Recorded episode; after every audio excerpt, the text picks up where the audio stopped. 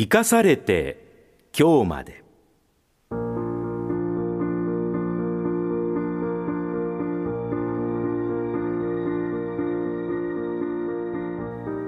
この時間は去年亡くなった東海ラジオの元代表取締役であり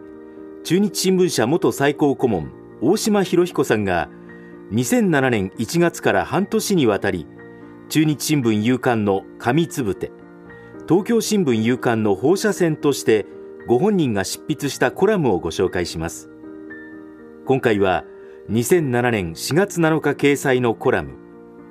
60年前の新生中学です。今年は戦後の学校制度改革から60年。その時に全国で新設された多くの新生中学校は今創立60周年の節目の年を迎えています。制度切り替えの最中に中学時代を過ごした私には在学中にできた制度が60年も続いて我が子や孫が同じ名前の学校に通うことになろうとは信じられない気持ちです。旧制時代に中学を受けた私の兄は懸垂ができないと合格しないと何年も縁側で鉄棒に励んでいました。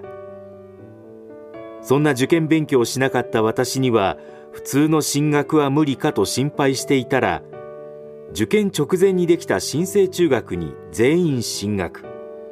高校も小学生になって進学先が限られた代わりに合格率は高くなりました。そういえば私の通った小学校も入学の年に国民学校に変わり卒業の年まで続きましたから私たちの学年は小学校も知りません。教育直後などは暗唱しましたが戦争が終わった途端覚え込まされていた教科書を自分の墨で塗り消さなければなりませんでした。私の世代が受けた教育はこれでした。子供と向き合って指導する先生は学童疎開もあってもっと苦労されたと思います。それがいつの間にか試験に通るための暗記中心の教育に戻ったようです。私の通った頃の学校はもっと自由で教材は配られなくても自分で捉えたカエルを解剖して生物の仕組みを覚えるのが理科の授業でした。学校制度の改定が盛んに議論されています。当時に比べて制度は整い設備は良くなりましたが教える先生の情熱学ぶ生徒の意欲そして学校を取り巻く家庭と社会の理解が揃って初めて実行が上がります。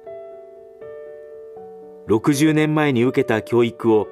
今は懐かしく思い出しています。この時間は2007年4月7日に中日新聞と東京新聞に掲載されたコラムをご紹介しました。